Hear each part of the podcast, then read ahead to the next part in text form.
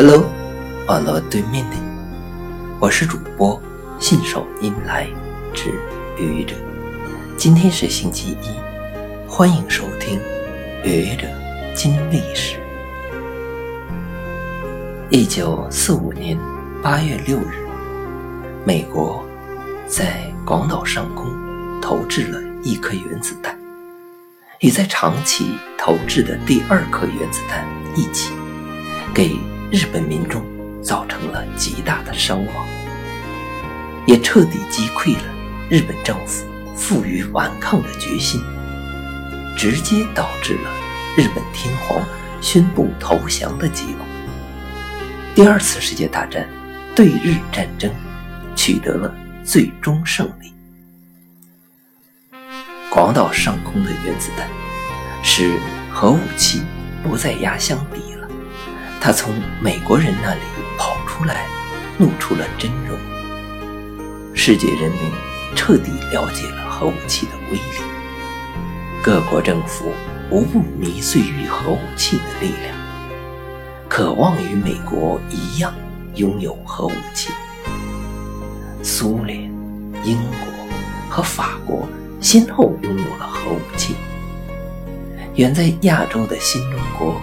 为了应对美国的核讹诈，经过艰苦的努力，在六十年代初拥有了自己的原子弹，后来又研制成功了氢弹等各种核武器，发展了中程导弹、洲际导弹等运载工具，开始有能力把核武器打到世界上任何地方。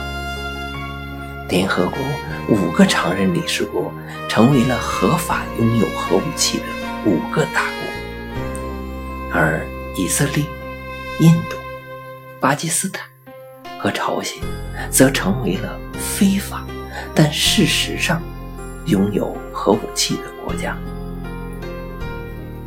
作为一种杀伤力极强的武器，所到之处带来的不仅仅是生灵涂。还包括对自然生态不可逆转的破坏，对人类的生存环境危害极大。因此，除了美国对日本的广岛、长崎使用过原子弹之外，全世界没有第二个使用案例。核武器更多的是作为一种战略威慑而存在。然而，在国际恐怖主义猖獗的当今世界，极端分子利用核武器铤而走险的可能性大大增加了。这也成为了美国一些电影大片的主题。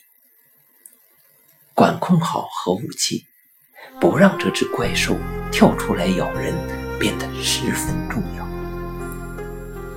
禁止核武器条约。是一个限制核武器的国际公约。不过，对于想拥核的国家来说，约束力有限。曾经加入条约的朝鲜，不是已经拥有核武器了吗？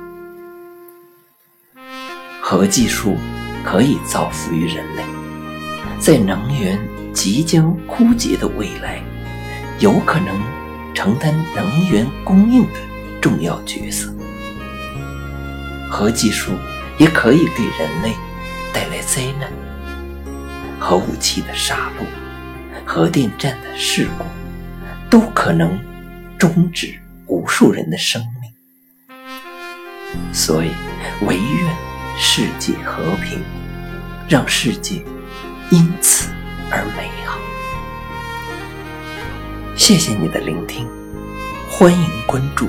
主播信手拈来之愚者，欢迎订阅我的专辑《Hello》，每天一个声音。欢迎下载、评论、转发、点赞或者赞助。